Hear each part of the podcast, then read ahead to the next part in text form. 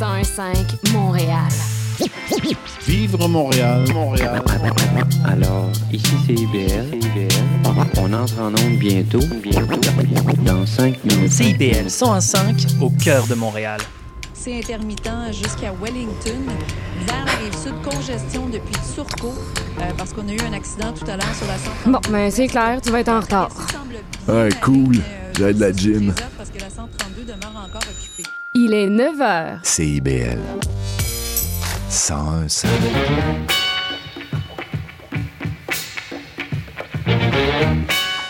Bonjour à toutes et à tous, vous écoutez les Aurores Montréal sur CIBL. Nous sommes le lundi 26 février et ici Charline Carreau, votre animatrice pour cette nouvelle semaine qui commence. Et aujourd'hui, on reçoit le réalisateur Patrick Boivin, suivi de notre chroniqueur François Heinrich. Et pour finir, ce sera au tour du chanteur François Dubé, membre du groupe Acapella Quartz. Alors que vous soyez au travail sur la route ou bien tranquillement en train de vous réveiller, bienvenue sur les ondes de CIBL. Et dans l'actualité, c'est aujourd'hui la journée de lutte contre l'intimidation, aussi appelée journée du chant d'aérose. Cette initiative vise à sensibiliser la population à l'intimidation, que ce soit à l'école, au travail, à la maison ou encore en ligne. Parmi les jeunes de 15 à 17 ans, 70% disent avoir subi une des formes d'intimidation, par exemple euh, les moqueries, euh, la destruction de biens ou encore le cyberharcèlement. Et ensuite, une suggestion de sortie pour ce soir avec la projection du film Solo au Ciné-Club de l'Entrepôt. Le film de la réalisatrice montréalaise Sophie Dupuis avait rencontré un vif succès à sa sortie en automne. On y retrouve l'histoire d'amour entre deux drag queens de la scène québécoise. C'est donc à revoir ce soir à 19h30 à la Maison de la Culture de la Chine. Et puis nous, on continue sur CIBL avec l'entrevue du réalisateur Patrick Boivin pour parler de son nouveau film Echo à Delta.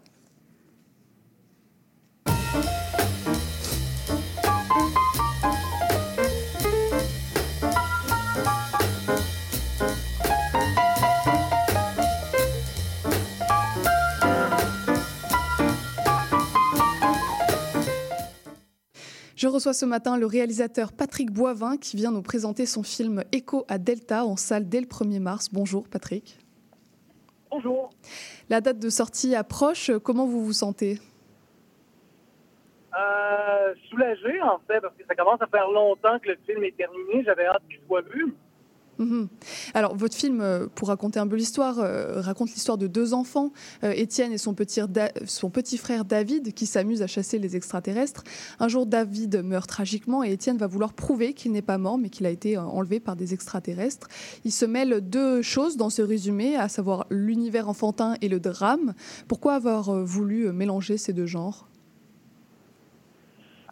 Ben Moi, en tant que parent, en fait, j'ai je trouve que les films pour la famille qui sont les plus intéressants sont ceux qui arrivent à, présenter une histoire autant pour les parents que pour les enfants. Mhm. euh, avec Echo Delta, ce qu'on a choisi de faire, c'est de raconter une histoire qui peut être interprétée de deux façons différentes, mhm. justement. Les enfants vivent une expérience qui leur est propre. Les parents, eux, vivent de quoi de, plus dramatique? Euh, hier, on avait d'avant-première qui était euh, dans le cadre de l'ouverture du festival de FIFEM. Puis, moi, ça m'a permis de constater justement que les enfants ressortent de ce film-là avec une, belle légèreté. Ça reste une belle aventure pour eux. les parents, ben, c'est une montagne russe parce que, veux, veux pas, c'est lourd d'émotions. Mais ce genre de film-là, je pense que les adultes, on est capables et on aime ça. Mm Puis, ça, c'est cette forme de de tristesse-là qui se termine bien quand même. Il y a une belle fin à ce film-là. Oui, bien sûr. Alors, il y a notamment le sujet de la mort expliqué aux enfants qui est abordé dans votre film. Est-ce que vous avez l'impression que c'est un tabou encore dans le film? Par exemple, la mort de David n'est pas expliquée de manière très explicite, on va dire, à Étienne. Oui, en fait, je trouve que c'est euh, le genre de discussion qu'on n'a pas avec nos enfants. Puis mhm. moi, le fait de faire ce film-là, ça m'a permis de l'avoir avec les miens déjà, ne serait-ce que pour ça, ça valait le coup. Mais je pense que, comme parent, justement, aller voir ce film-là avec ses enfants, ça peut ouvrir, ouvrir pardon, cette discussion-là, parce que, veux, veux pas, il va y avoir un paquet de questions après le film. Mm-hmm. Euh, et puis, justement, l'histoire du film repose autour du fait que les parents n'ont pas été, n'ont pas eu le courage de lui dire clairement ce qui était arrivé à son frère au départ. C'est mm-hmm. ça qui permet à mon personnage principal de partir dans un délire. Mm-hmm. Exactement, et comme vous le disiez tout à l'heure, ce film s'adresse aussi aux adultes et notamment aux parents. Comment vous avez réussi à créer une, une histoire à double lecture? Euh, Tu sais, la, à définir en détail, mais le simple fait d'être des parents, euh, je, suis un, je, suis un, père, le scénariste est un père, les producteurs sont mm -hmm. des parents, puis on a, on a tous des enfants de cet âge-là, qui fait qu'un peu comme ce que je disais tout à l'heure, on sait on sait quel genre de film nous intéresse, puis on est, on est en mesure de constater aussi ce qui intéresse nos enfants, et c'est souvent différent de ce que euh, ce qui est la tendance de ce qu'il aurait à faire. Mm -hmm. Les enfants aiment généralement des trucs qui sont pour plus vieux qu'eux. Ils sont. Les enfants sont, sont, très intelligents, très capables de comprendre des -hmm. choses complexes. Et de façon générale, je pense que même les enfants de 8, 9, 10, 12 ans préfèrent se faire dire 2 plus 2 que 4. Mm -hmm. Oui, bien sûr. On en revient au sujet principal, à savoir les extraterrestres, très important quand même. Euh, pourquoi choisir cet univers-là? Qu'est-ce que la croyance des enfants en les extraterrestres euh, représentait pour vous? Ben, Il y a un personnage important dans le film qui est euh, une influenceuse sur YouTube, mm -hmm. qui a un channel qui parle d'extraterrestres et c'est une tendance qui est encore assez répandue. D'ailleurs, en pour le film, j'ai fait des recherches, il y en a encore beaucoup. Et ces gens-là, c'est un peu comme il y a eu ça pendant le temps de la COVID, il y a eu ça. C'est des gens qui se choisissent un sujet et lorsqu'il y, a, y a un intérêt, ben, ils poussent, ils poussent, ils poussent sans réfléchir aux conséquences potentielles. Mm -hmm. euh, nous, le sujet des extraterrestres là-dedans, c'était vraiment un parce que ça permettait à notre personnage principal d'imaginer l'endroit où son frère pouvait être. On voulait qu'il s'imagine son frère pas mort, mais ailleurs. Le fait de, de, se faire enlever par les extraterrestres, c'était pour lui tout d'un coup une béquille intéressante, mm -hmm. mais aussi ça nous permettait d'explorer ce, ce côté-là de, de, des réseaux sociaux, à quel point des fois les, les jeunes en particulier peuvent prendre vraiment pour acquis ce qui est dit sur Internet, ce qui est dit par les gens, les influenceurs qui qui ont, ben, qui ont beaucoup d'influence sur mmh. eux. mmh. Et dans le fond, ce personnage-là a une influence majeure sur le drame du film. Donc c'est aussi une, une critique euh, de tous ceux qui peuvent influencer les enfants euh, d'une manière négative. Absolument. Mmh. Et comment vous écrivez, comment vous réalisez un film sur euh, l'univers des enfants, sur toutes ces croyances qui peuvent être enfantines lorsque vous êtes adulte? Est-ce que vous avez fait appel à vos enfants Vous avez fait des recherches Vous vous êtes replongé dans vos souvenirs pour créer cet univers-là?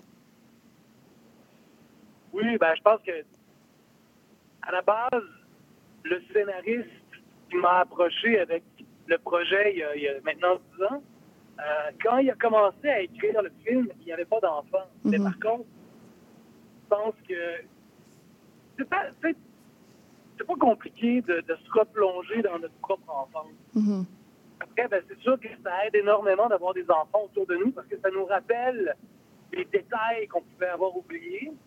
Mais moi, je me souviens très bien, je me souviens très bien, entre autres, quand j'avais 9-10 ans, d'être allé au Salon Schlerer parce que j'avais des amis dont le frère était mort.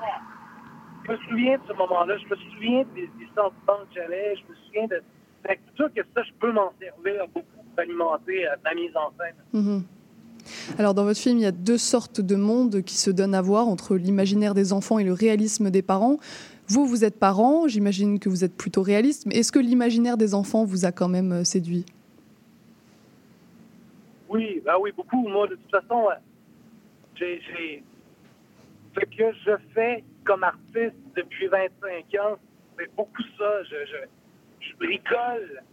J'ai gardé vraiment mon, mon, ma vision, mon regard d'enfant. Mm -hmm. C'est un regard que j'applique sur le monde à chaque fois que je crée quelque chose. C'est évident que comme réalisateur pour ce film-là, il y allait avoir ces éléments-là. Je ne pouvais pas passer Mmh.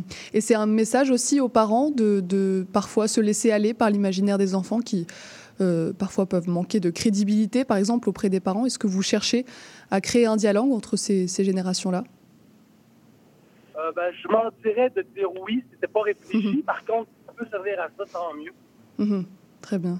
Est-ce que vous pensez à la manière dont votre jeune euh, public va comprendre le film Par exemple, euh, l'annonce euh, de la mort du petit frère, est-ce qu'ils vont plutôt pencher du côté des parents et comprendre qu'il est mort? Ou pensez-vous qu'il y en a qui vont complètement s'en aller dans le, trip des extraterrestres? De façon générale, les enfants, notre public cible, c'est-à-dire des enfants entre 7 et 14 ans, adhèrent à l'histoire du personnage principal puis l'enlèvement. Mhm. Euh, donc, jusqu'à la fin, c'est sûr que moi, j'ai fait exprès aussi dans ma mise en scène pour toujours semer le doute.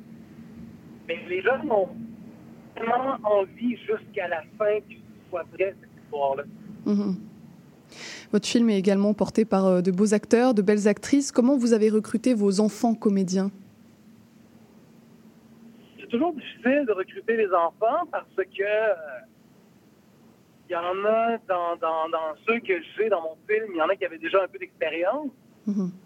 Mais à cet âge-là, bon, d'abord, l'expérience comme comédien à cet âge-là, c'est difficile d'en Et c'est pas des gens qui, en général, ont étudié pour être.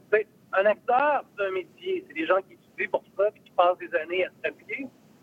Les enfants, c'est pas le cas. C'est toujours difficile. Puis on essaie de choisir les enfants pour le charisme qu'ils ont, puis mm. la productivité avec le personnage qu'on a en tête. Mm-hmm. Euh, le personnage principal, Isaac, celui qui interprète le personnage principal, il n'y avait aucune expérience. Mm. Mais quand on l'a vu, quand on l'a rencontré, le charme qu'il avait, l'énergie qu'il avait, c'était une bonne. Moi, c'est sûr que c'était parfait pour moi. C'était parfait pour le personnage. On a pris, on a pris le pari de réussir à l'encadrer suffisamment pour que son expérience soit pas une nuisance, puis ça s'est très bien passé. Mhm. Alors la réalisation, c'est un métier que vous, connaissez, vous connaissez bien, mais qu'est-ce que ça impose de diriger des acteurs de 8, 9, 10 ans? C'est plus...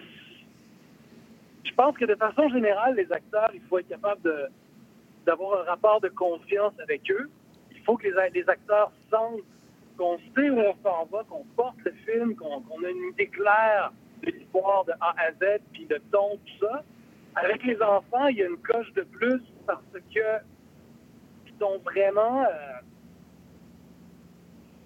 tout, leur performance repose entièrement sur nous, puis notre, lecture de, du réalisme, de la, livraison de leur jeu. Mm-hmm. C'est-à-dire qu'ils ont vraiment besoin de feedback constamment. Euh, puis ils ont besoin de ce rapport de confiance Ils ont besoin qu'on devienne, en particulier euh, Isaac, le personnage principal avec qui j'ai passé l'été au complet quand on a tourné.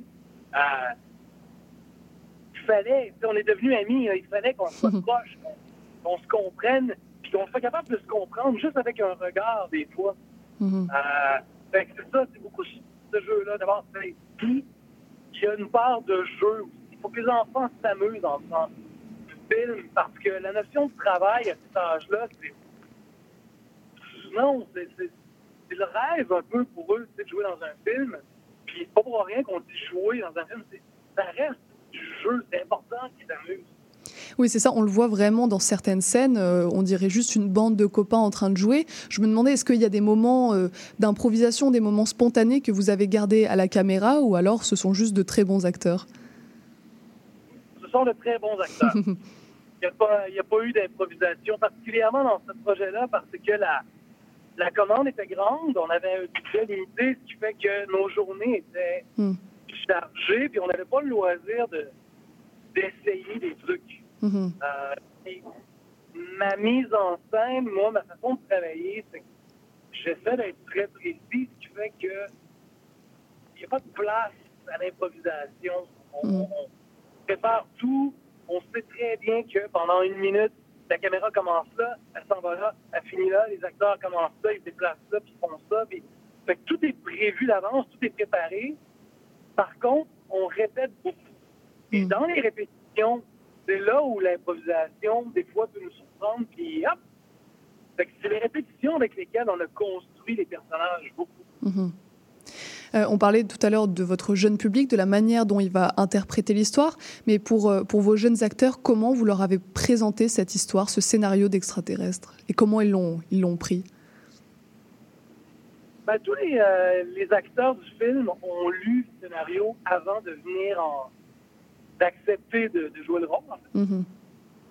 Et donc, ils avaient déjà leur compréhension du film, de l'histoire.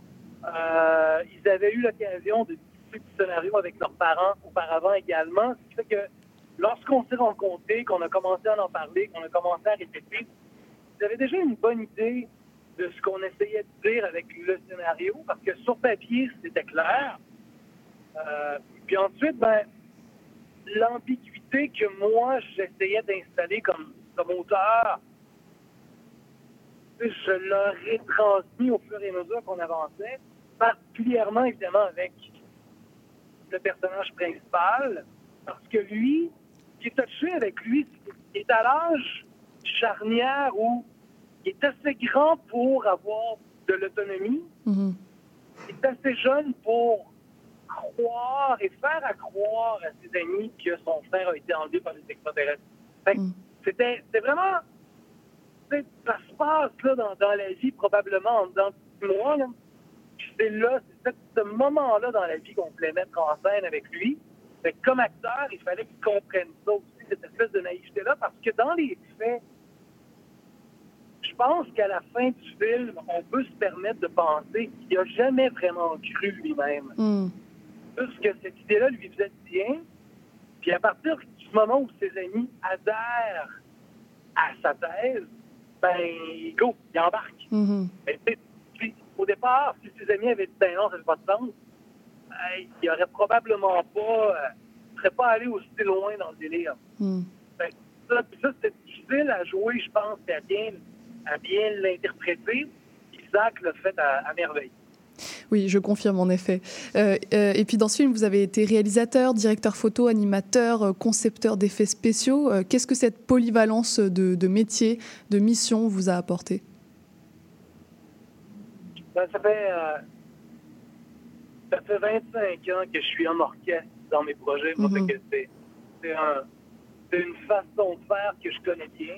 J'essaie en général de ne pas faire ça parce que je préfère travailler avec des gens meilleurs que moi dans tous les départements. Euh, mais bon, pour qui l'animation, ce genre de film qu'on a fait, c'est difficile d'avoir des budgets pour bien le faire au Québec. Mhm. Euh, fait que de m'occuper des effets spéciaux, ça m'a permis de les faire. Je pense pas qu'on aurait eu les moyens si on était allé faire affaire avec des, compagnies d'effets spéciaux. Euh, donc, moi, ça m'a permis de faire ce film-là, puis de, On a produit un film selon moi, a l'air d'avoir plus cher que le prix coûté.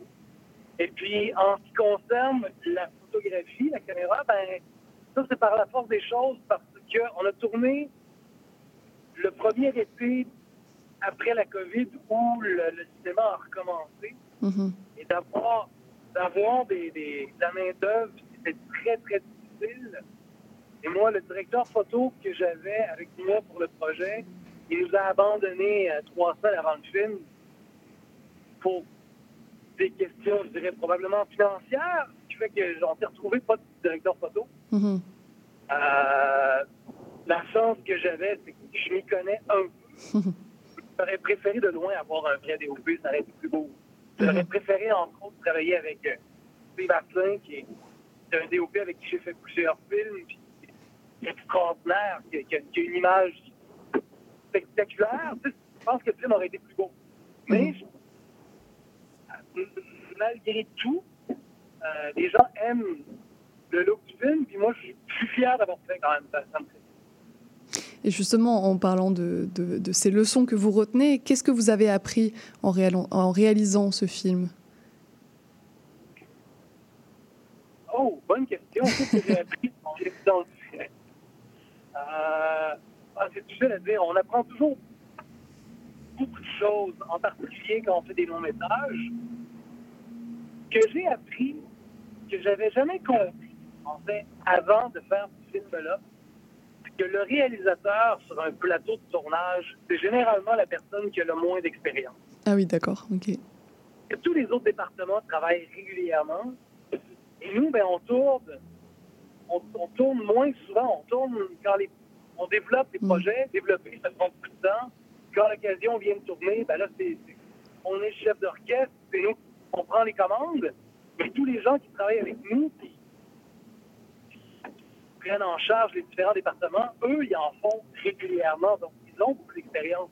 Et ce qui est important, c'est d'arriver à faire confiance, à déléguer, puis s'en remettre à eux, puis à comprendre que nous, on, comprend moins, je dirais, c'est d'être capable d'accepter ça, d'accepter que leur expérience va nous apporter. Mhm. Très bien, mais merci Patrick euh, pour tout, euh, tout ce, ce, décryptage de votre beau film.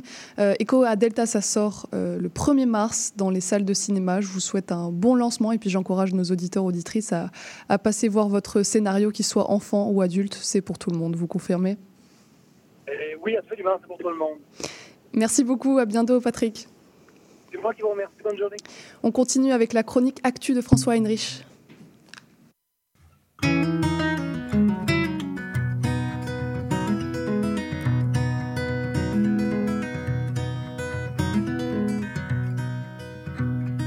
Voici l'histoire d'une île où s'enlacent les villages d'un garçon et d'une fille qui vont y faire naufrage.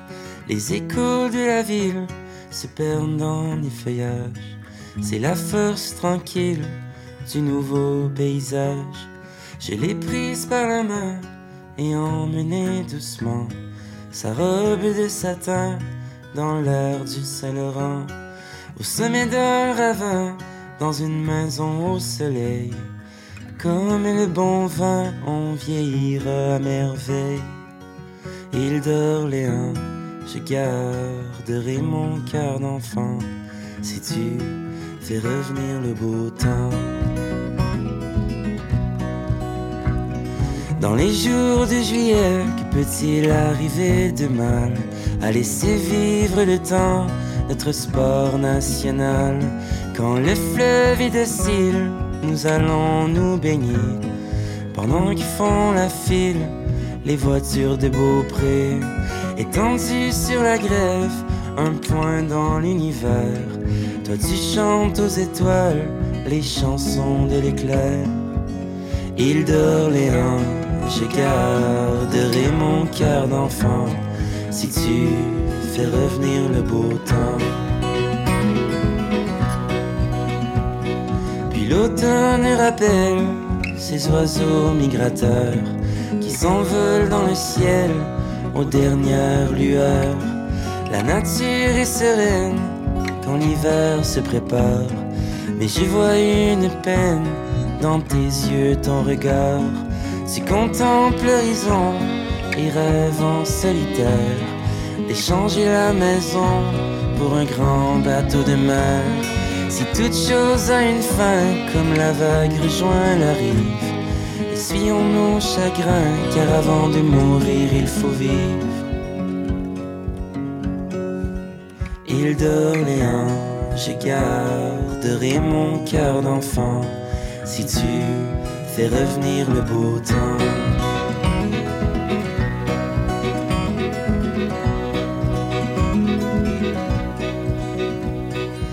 Voici l'histoire d'une île où j'ai fait mon naufrage, le cœur brisé en mille morceaux de coquillage. Si mes amours me quittent, moi je resterai à la barre de cette terre où je gravite et serai jusqu'à ma mort. Île d'Orléans, je garderai mon cœur d'enfant et même au creux du mauvais temps, je garderai mon cœur d'enfant.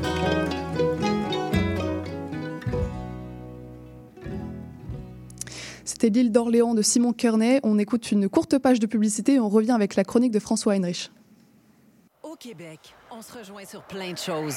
Comme sur le fait qu'on peut avoir du plaisir même à moins 20. Et avec l'Auto-Québec, on se rejoint dans des événements toute l'année comme Montréal en lumière. Du 29 février au 10 mars, on se rejoint dehors ou en dedans pour éveiller nos sens.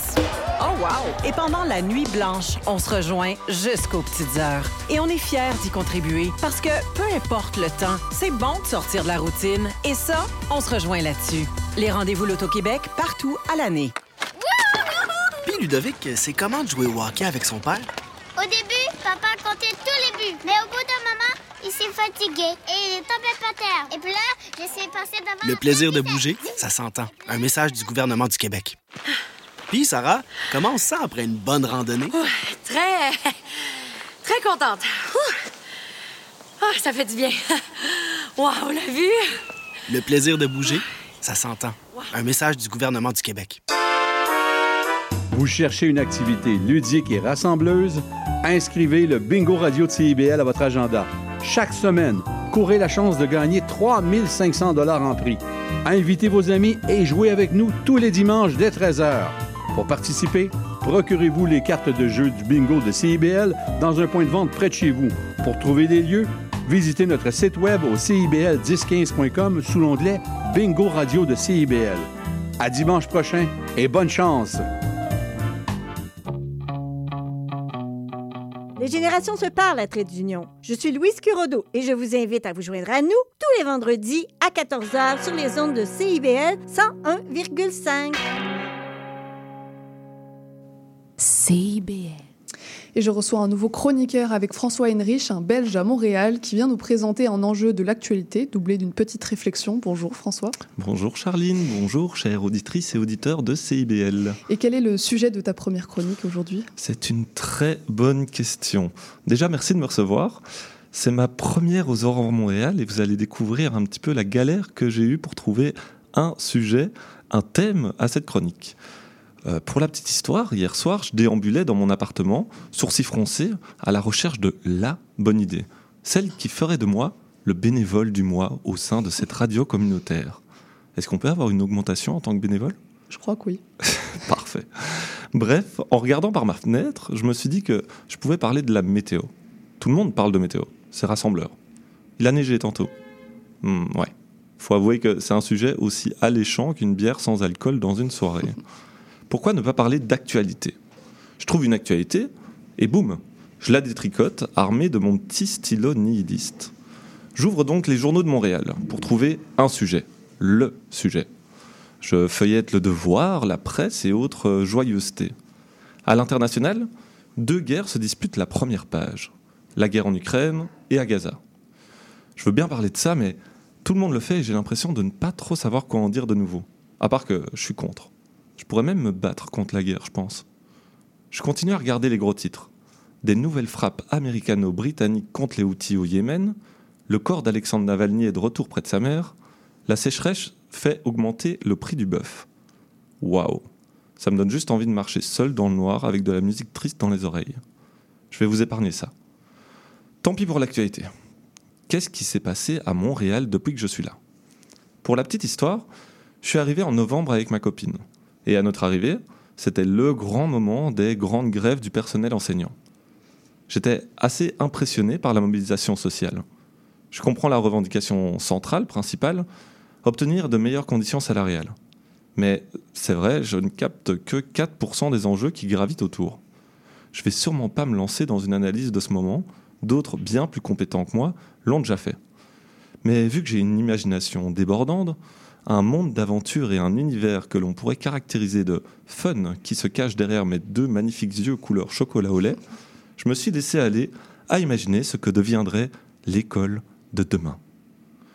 Je vais donc aujourd'hui vous proposer deux anticipations du monde scolaire dans lesquelles les enfants de mes enfants se rendront sûrement.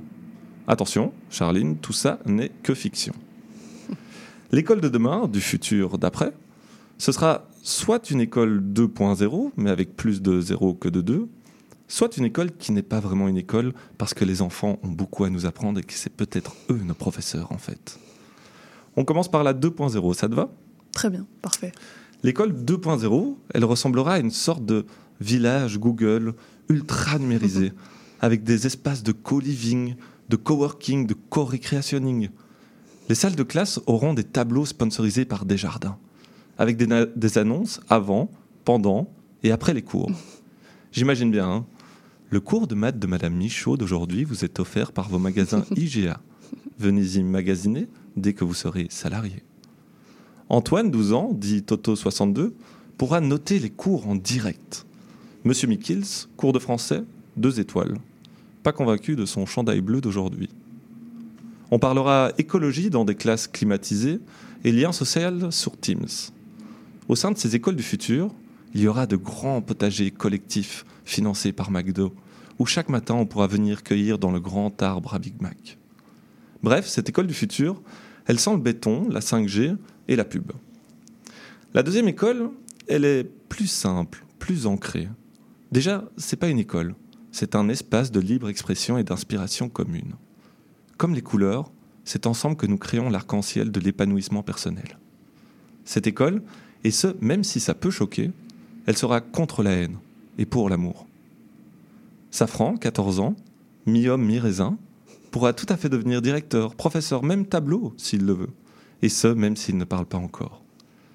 On ne dira pas non dans cette école du futur. Ce ne sera pas interdit, vu qu'il n'y aura pas d'interdiction. Mais ce sera autorisé à la négative. Cette école, elle sent la terre, la reconversion post-burnout et les bâtons de pluie. Voilà Charline. Je pense avoir réussi à anticiper le futur de notre chère, chère école avec finesse et nuance. Soit la 2.0, soit le retour au terreau. Laquelle choisis-tu? Je pense que je vais prendre le terreau. Le parce terreau que pour la sponsor des jardins, Ouais. j'ai quand même un peu du mal. en parlant d'école et pour mieux te connaître en tant que nouveau chroniqueur, quel est ton parcours à toi? Alors moi, je, du coup, je viens de Belgique, hein, comme je l'ai dit. J'ai fait mes études à Louvain-la-Neuve, qui, est une, qui est une ville universitaire. Et euh, j'ai fait des études d'anthropologie. Alors l'anthropologie, comment définir ça? Il y a, il y a une, une amie, euh, enfin une amie, une connaissance un jour qui m'a demandé qu'est-ce que c'est l'anthropologie? Bonne François question. J'ai dit bonne question et elle a anticipé ma réponse en me disant Euh, c'est pas ceux qui travaillent dans les entrepôts, ça? Je sais pas c'est quoi lui répondre. Et du coup, j'ai dit oui. Et je, je pense qu'à certains moments, il faut abandonner.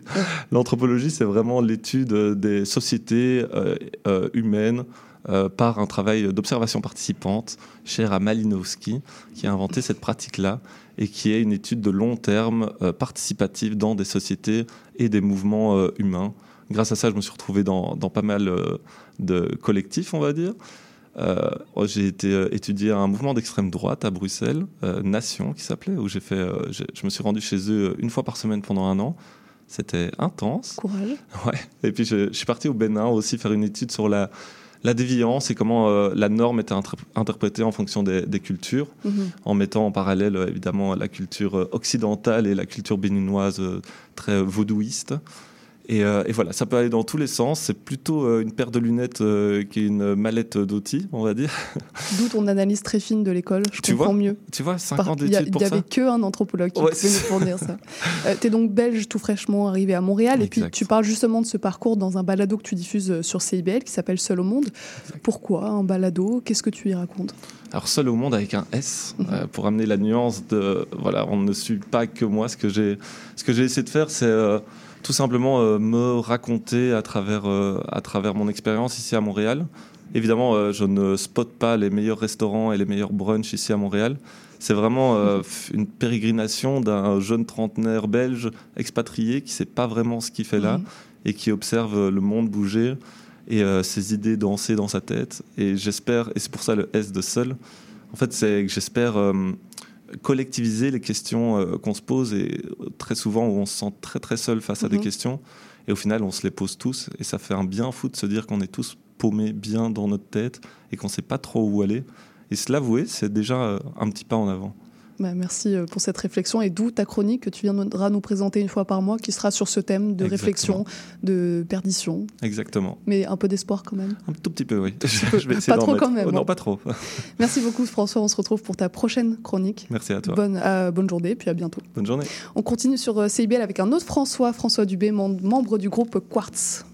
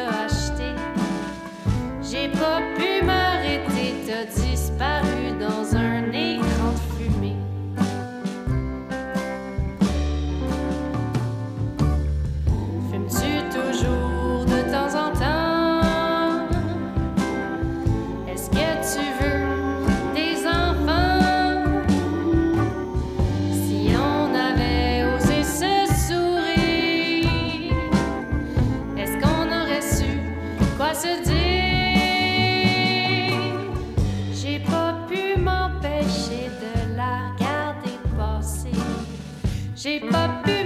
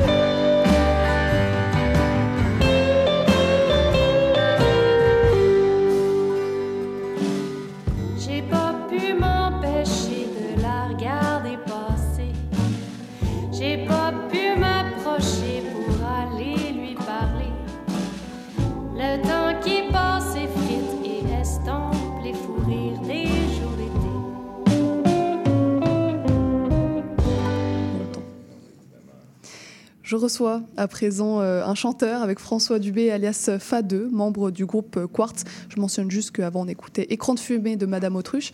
Bonjour François, comment ça va? Salut, ça va très bien. Bon matin à toi. Bon matin également. Quartz, c'est un groupe de musique a cappella que vous formez avec Louis-Alexandre Beauchemin, Philippe Courchaine-Leboeuf et François Potier-Bouchard. Pourquoi avoir monté, intégré un, un groupe a cappella? Euh, ben, l'amour de la capella, ça vient depuis l'enfance. On a les quatre été formés Mhm. euh, dans les chorales d'enfants, euh, le mouvement des petits chanteurs, euh, gauche à droite. Les, les- les trois autres, mes trois autres comparses viennent de Trois-Rivières. Moi, je viens de Montréal.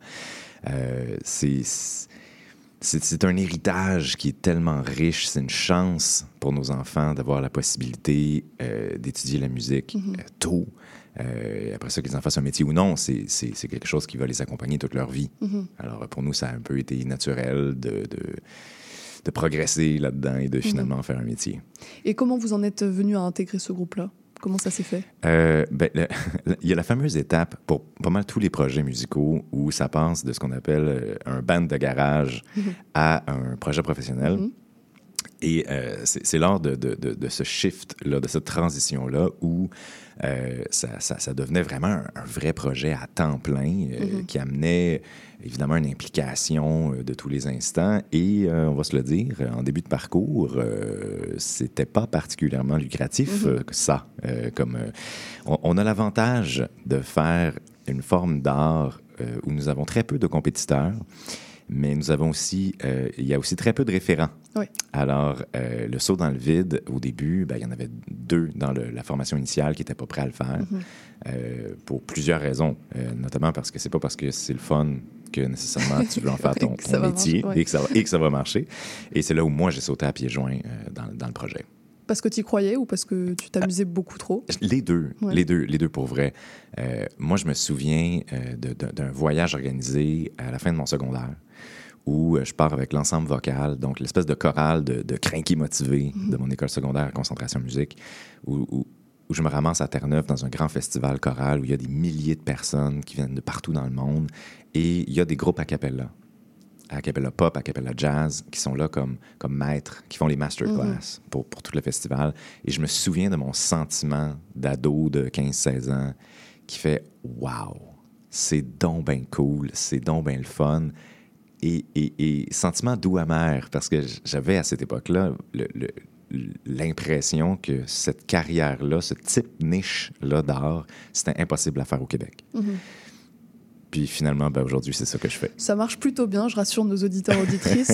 pour le moment, ça va, et puis on, espère euh, encore du succès pour la suite. Vous êtes, euh, tu es donc issu euh, du classique avec la chorale, cette formation en chorale. Qu'est-ce que cette formation en classique t'a apporté maintenant que tu évolues avec ton groupe plutôt en pop? Ben, cette formation-là que j'ai, que j'ai eue enfant, et puis après ça, qui a continué. Moi, j'ai des études supérieures en musique, j'ai, l'équivalent d'une maîtrise, un concours de conservatoire en chant classique. Euh, m'a servi. Euh, le, tout début de ma carrière, euh, début vingtaine, j'étais à l'Orchestre symphonique de Montréal, à l'Opéra de Montréal, le Studio de musique ancienne, mhm. à titre de choriste. Et ces, ces bases-là de musiciens me suivent et me servent mhm. encore aujourd'hui. Il y, a, y, a une valeur à une approche autodidacte et instinctive de la mhm. musique, mais il y a, y, a, y a quand même des notions euh, qui s'apprennent sur les bancs d'école, mhm. qui, euh, qui vont prendre énormément de temps à éponger euh, par soi-même et notamment vis-à-vis de la technique, c'est quelque chose d'essentiel, surtout lorsqu'on chante dans un groupe a cappella. Eh bien voilà, la technique vocale, euh, chanter a cappella, ça ne pardonne pas. Mhm. euh, on est euh, figurativement nu sur scène. Pas de playback sur scène? Très, très, très, très, très, très, très, très peu de support. Évidemment, il y a de la technologie. Il y a des effets sur ma voix, par exemple, lorsque j'ai des lignes de basse électrique. Euh, ben c'est pas moi qui crée l'effet de fuzz en faisant un moi-même, quoique des fois. Mais euh, il y a bien entendu des effets de console. Il y, a, un gros travail de recherche mm-hmm. euh, sonore avec notre ingé son, notre ingénieur qui nous suit partout en tournée. donc, oui, mais cette approche-là, que j'ai le goût de dire, qui est très scolaire, qui est très académique de recherche au niveau du son, au niveau, même au niveau de la mécanique de l'humour. Euh, ce qu'on fait sur scène, c'est de la variété. C'est à mi-chemin entre mhm. théâtre, sketch, musique, humour. Euh, il y, a quelque chose d'extrêmement cérébral qui ne paraît pas. Mhm. Puis je pense que c'est ça le, travail de funambule euh, de, Quartz. Mhm. C'est essayer que le, résultat à la fin soit grand public, soit léger, soit agréable, à la limite même des fois un peu con, euh, mais que ça a été fait avec, avec sérieux et, avec rigueur en mhm. arrière. Puis ça, c'est, ça vient, c'est un héritage direct de notre background mhm. classique. Chanter a cappella, c'est donc chanter sans euh, accompagnement instrumental. Euh, est-ce que c'est quelque chose qui, de base, peut vous limiter ou c'est quelque chose, au contraire, qui, c'est une source de création? C'est une source de création. Mhm. C'est la liberté dans la contrainte. donc il y a quand même une contrainte. Bien sûr, bien sûr, il y a une contrainte. mais en même temps, c'est là... Et ça, c'est peut-être aussi un autre pli euh, de la mhm. musique classique, c'est le cadre, cette rigueur-là du cadre fait qu'on ne se perd pas en création. Mhm. Euh, mais en même temps, c'est une grande, grande, grande liberté. Puis je pense que le, notre, notre défi, notre challenge, ce qui nous pousse, c'est de voir jusqu'où on peut amener notre forme d'art avec rien. Mhm. Avec quatre gars sur scène avec des micros. C'est tout. Mhm. Et justement, d'autres groupes a cappella euh, existent. Comment vous vous démarquez de cela? Ben, Il y en existe, mais il y en existe peu. Mhm. Euh, déjà, en partant, la tradition a cappella, c'est quelque chose qui est anglophone. Euh, c'est le milieu des collèges aux États-Unis, c'est Pitch Perfect, c'est Pentatonix. ça existe, il y, a une scène a cappella très, très forte en Asie. Mhm. Il y, a une scène aussi en Europe du Nord. Euh, je, pense euh, à Rayaton, un groupe islandais. Euh, je pense à The Real Group, des Suédois, qui sont plus dans le jazz. Je pense que nous, on se positionne par rapport à tout ça de par notre versatilité, mhm. dans le sens anglais du terme, notre polyvalence, devrais-je dire, où cette, cette formation-là classique qu'on a nous permet d'aborder une multitude de styles. Euh, je vais faire un parallèle avec la danse. Mhm. Euh, il est plus facile pour un danseur formé à l'école classique et contemporaine d'aller ensuite faire du hip-hop qu'un danseur street d'essayer de mettre un tutu. Mhm. Euh, et, c'est dans cette même démarche-là, nous, notre spectacle, il plaît de 7 à 77 ans. Il y a, on, peut autant faire du Fouki que du Gilles Vigneault. Mhm. Euh, il y a des, des- des vieux succès souvenirs. Il y a la- dans notre répertoire qui compte des centaines et des centaines de chansons maintenant, après plus de 10 ans de carrière. Il y a, il y a- il y a des hits générationnels, genre La tribu de Dana. euh, et des numéros concept où on mélange. Dans la- le spectacle avec lequel on est en tournée présentement, cette, cette liberté-là dans la contrainte de tout faire seulement avec nos voix nous permet entre autres de faire un number où on joue sur la, la récente, somme toute, paternité de trois membres sur quatre du Mhm. groupe, où euh, le, le- le célibataire tente de nous amener vers, nous, nous ramener vers nos années de club euh, des années 2000-2010, alors que les trois autres, ben, nous, on n'est plus là. Nous, on est couché à 9 h le soir maintenant, là, quand on n'a pas de spectacle. Et là, on fait une espèce de gros medley où s'enchaînent euh, des thèmes d'émissions pour enfants et des chansons de club des années 2010. Alors, d'avoir un medley dans lequel tu as Yeah de Usher et Pat Patrouille, c'est c'est quand même un, beau travail de jonglerie Et de démarcation. et de démarcation. On y revient. Euh, dans votre groupe, il y a donc un baryton, deux ténors et un beatboxer. Toi, je te demande pas ce que tu fais. Moi, je suis la tu basse. es la basse. Quel est ton rôle dans cet équilibre de voix? À quoi sert une basse? Ben, la basse, c'est- c'est le socle sur lequel repose euh, toute l'harmonie. Donc, euh, toute- toute la base, tous les accords sont formés à partir de la basse. Euh, la basse est souvent en pop, j'ai le goût de dire, liée avec la portion rythmique, ce qu'on Mhm. appelle le rhythm and bass. Donc, moi et le beatboxer, souvent travaillons de concert pour créer la groove, pour créer le, le beat en arrière de la chanson. Euh, et en même temps, on, on tire un, un malin plaisir à s'échanger les rôles. Euh, Il y, a- il y a certains- y a certains beats qui peuvent être faits pendant que je fais le, le baseline, en faisant ce qu'on appelle clipper, donc en saturant la capsule d'un micro, lorsqu'on crée un tout, tout, tout, avec un T, par exemple.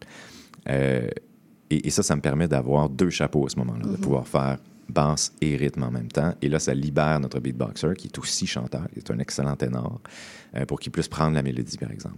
Il y a quelques, souvent pour un effet comique, où je me mets à chanter dans l'aigu, et là, c'est le baryton qui prend la ligne de basse. Mhm. Et Il y a, il y a cette- cet échange des positions-là. Euh, ça, d'ailleurs, ça nous démarque par rapport à bien, bien des groupes a cappella qui ont souvent la chance d'être plus que quatre, ou euh, à un certain moment dans, dans une chanson, un des chanteurs peut tout simplement prendre un break, cesser de chanter. Nous, ça ne nous arrive jamais. Et j'en viens justement à la question de l'intensité. Pas d'instrument. Vous quatre, pour produire euh, des fois un, enfin, un concert entier, une heure et demie, deux heures, euh, ça prend quoi comme énergie de, de se produire sur scène? Ça prend beaucoup. ça prend vraiment beaucoup. Euh, il y a deux jours, euh, nous avions un spectacle en extérieur Mhm. à Terrebonne. Et si on se souvient, il y a deux jours, c'était la journée la plus froide de l'hiver. Il faisait moins 25, euh, ressenti avec le facteur vent. Mm. C'était épouvantable. Le froid pour les instruments, c'est pas top. hein. C'est pas top. Euh, on, on aurait tendance à croire que parce qu'on n'a pas de guitare dans les mains, ben voilà, voilà hein, le froid, il va pas faire fendre le bois. Non, mais ce que ça fait sur tes cordes vocales, c'est pas super agréable non plus. Euh, mais bref, c'est une espèce de marathon. Il Mhm. faut apprendre à, à négocier les courbes. Euh, je dirais, il y a, y, a, y a- il y a déjà un professeur de chant qui m'avait dit de ne jamais chanter à 100 de toujours viser le 80 Mhm. Et là, on est sur scène, il y a des gens, on s'excite, on monte autour de 90% mais on est encore dans une zone sécuritaire. Si on conçoit un spectacle comme étant à 100% du début à la fin, on s'excite, on est content d'être là, les gens applaudissent, les gens rient, on monte à 105% et c'est là que des blessures peuvent Ouais. survenir. Et vous en avez déjà eu? Oui, il y a déjà eu des shows, il y a déjà eu des spectacles qui se sont faits sur la cortisone Mhm. euh, pour être capable de faire un spectacle. Parce que sur quatre chanteurs, il y en a un qui est, qui est un peu fatigué, qui est un peu usé vocalement. On a de technique, on a de métier, ça ne paraît pas. S'il y en a deux, là, on est dans la merde. Ça devient compliqué. Ça devient très compliqué. Et c'est là que, ben, merci, euh, merci les ORL, merci euh, les, les- les- les médecins de chanteurs qui peuvent prescrire des choses pour qu'on puisse passer au travers des spectacles, faire des enflés, tout ça. Mais, euh, mais ouais, c'est étonnamment physique, étonnamment euh, euh, demandant. Même, même, pas juste vocalement, au niveau du corps, ce que ça représente, parce que nous sommes très actifs sur scène. C'est- On fait des jumping jacks pendant deux heures en chantant. Euh, c'est une très bonne routine de cardio. Oui, vous êtes des athlètes au final. D'une certaine façon. Pas loin. En parlant de vos concerts, justement, quel, vous a- quel attachement vous avez à la scène, vous qui faites aussi des, des albums en parallèle avec votre groupe C'est quoi le, le pourcentage euh, album, studio et puis Ben, scène Je dirais que les, les albums sont, sont, sont vraiment le, le- le petit cousin qu'on ne veut pas délaisser, mais euh, on tire vraiment plus notre plaisir sur scène et sur le web. Mhm. Euh, les, on, on a la, on a la chance euh, de, de s'être monté au travers des années une super belle équipe de collaborateurs, Mhm. euh, que ce soit Serge Postigo à la mise en scène de notre spectacle. Euh, tout à l'heure, je parlais de, de- de notre technicien de son, Éric Tessier, qui, qui est un, un champion, un magicien du son qui est capable de faire des affaires extraordinaires avec nous. Euh, maintenant, on travaille aussi avec euh, des, des- des- des- des gens de mix, des réalisateurs, producers, euh, mastering aux États-Unis aussi, qui travaillent sur, sur notre son. Euh, ce qui fait que vraiment, on, on est capable de sortir des choses dont on est extrêmement fier, particulièrement sur scène. Euh, comme clip, comme vidéoclip, Mhm. on a des trucs vraiment loufoques. Euh, plein, plein- notre channel YouTube est, est rempli de. C'est un peu comme une genre de, de boîte euh, de, de chocolat. Il n'y a, rien qui Il y a goûte la de même. tout. Il y a de tout. Rien qui goûte la même Il y a chose. Just Ken d'un côté, et puis une balade euh, fran- francophone de, de l'autre. puis une espèce d'hommage à, à- à nos amis qui sont peut-être partis un peu trop tôt avec un Hurt euh, de, Nine Inch Nails, fortement influencé par la version de Johnny Cash. Et là, au printemps, on sort cinq, euh, cinq vidéoclips, euh, dont une autre, euh, petite primaire, dont une autre collaboration avec Arnaud Soli, qui devrait sortir bientôt. Et euh, des, des clips euh, qui sont dérivés de notre album Acapella Hero. Donc, euh, on se garde occupé. C'est noté, toute, toute cette promo est notée. On, on reviendra à vos concerts, à votre album. Pour finir, vous intervenez également parfois dans les écoles. Oui. Quel message vous avez à transmettre à tous ces jeunes? Ah ben, ça fait, ça fait depuis nos débuts qu'on se promène dans les écoles. On doit avoir fait pas loin, pas loin de 1000 représentations dans les écoles. En école? Quelque chose Mm. comme ça. Euh, autant dans, dans les milieux de vie directs des écoles, donc il y a des écoles qui n'ont carrément pas d'infrastructure. On arrive là avec tout notre kit de son, de tous nos micros, toutes nos affaires. On monte ça dans le gymnase. Euh, en milieu défavorisé, ça, c'est précieux. Mhm. Euh, des fois aussi, on est capable de travailler en collaboration avec des, des diffuseurs, des salles de spectacle qui font déplacer les élèves en autobus jaune. Pour bien, bien des ados, c'est leur première visite dans une salle de spectacle professionnelle où ils viennent voir un produit culturel. Alors, de pouvoir chanter des chansons là, puis en même temps, jaser un peu, raconter nos vies, euh, parler de notre parcours, dire d'où on vient, euh, essayer de passer des messages de persévérance scolaire. Tu sais, ça, ça l'air niaiseux, mais c'est tellement un âge ingrat, l'adolescence, Mhm. où je pense que le- le- la meilleure chose qu'on peut dire à un ado, c'est on est pareil. Mhm. J'ai vécu les mêmes choses. T'es normal. Et aujourd'hui, en plus, c'est la journée euh, de l'intimidation. Je ne sais Ah pas ben si tu le savais, donc c'est parfait. Et pourquoi, pourquoi un groupe euh, professionnel euh, avec du succès comme vous prend du temps pour aller dans les gymnases, chanter devant des enfants? Ben, je pense que c'est c'est le message que nous on aurait voulu recevoir à cet âge-là. Euh, dans, dans mes années à moi, ce qui était vraiment à la mode, c'était de recevoir comme type de conférencier soit euh, quelqu'un qui a gravi l'Everest ou encore euh, quelqu'un qui s'est sorti de l'enfer de la drogue. Mhm.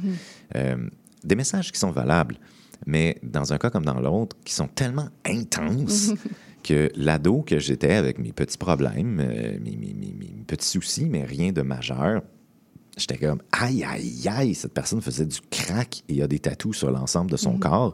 C'est c'est beaucoup d'informations. Euh, et ça me rejoignait un peu moins.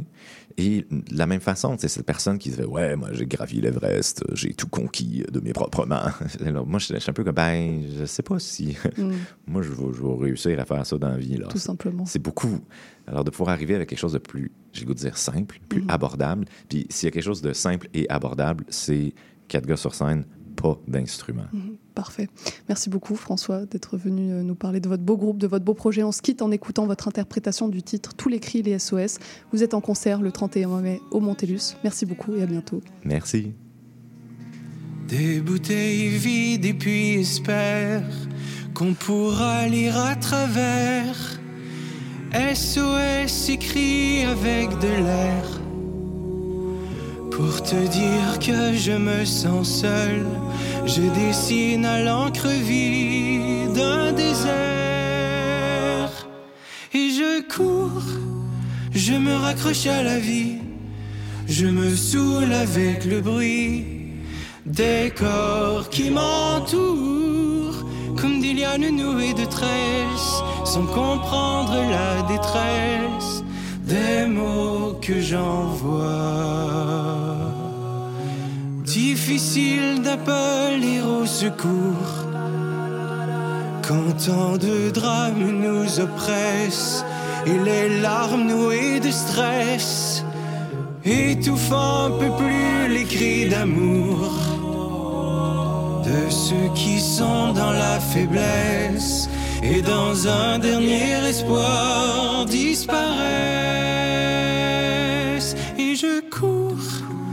Je me raccroche à la vie, je me saoule avec le bruit des corps qui m'entourent comme des lianes nouées de tresses sans comprendre la détresse des mots que j'envoie.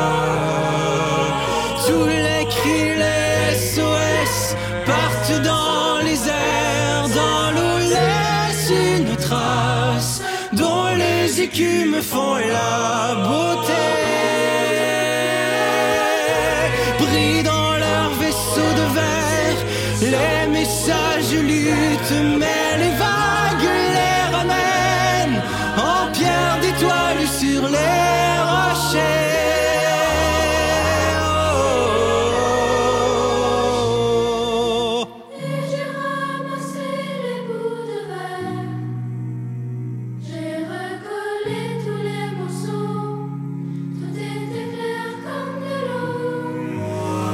Contre le passé, y a rien à faire. Il faudrait changer les héros dans un monde où le plus beau reste à faire. Et je cours, je me raccroche à la vie, je me saoule avec le bruit des corps qui m'entourent comme des lianes nouées de tresses sans comprendre la détresse des mots que j'envoie.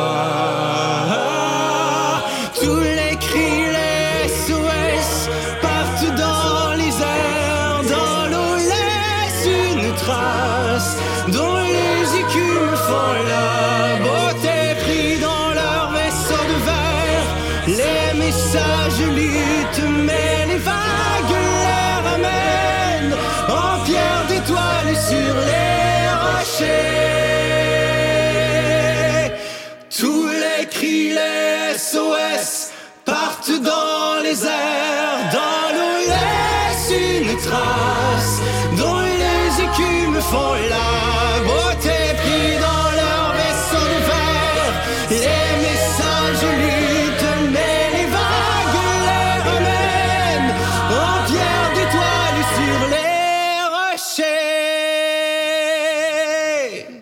C'était tous les cris, les SOS euh, du groupe Acapella Quartz. Et pour nous, euh, l'émission d'aujourd'hui touche déjà à sa fin. Je remercie nos invités, nos chroniqueurs du jour d'être passés à l'émission, ainsi que Maurice Bolduc pour la mise en onde et les choix musicaux.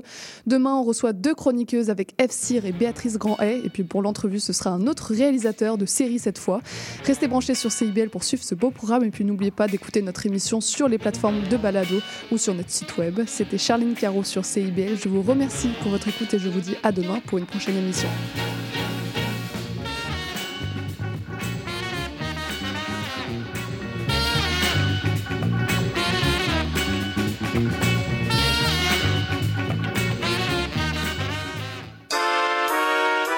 Cherchez une activité ludique et rassembleuse?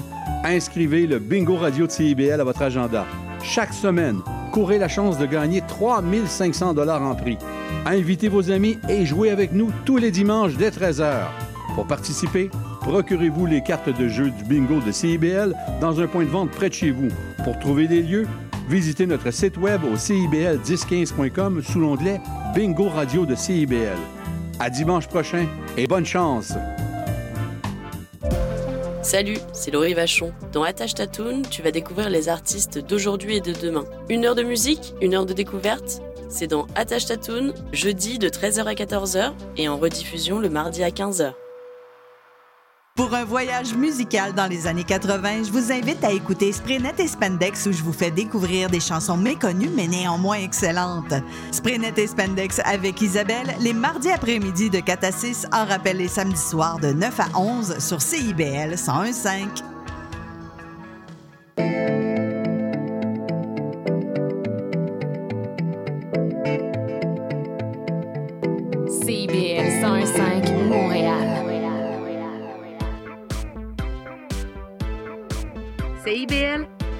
Au cœur de la culture.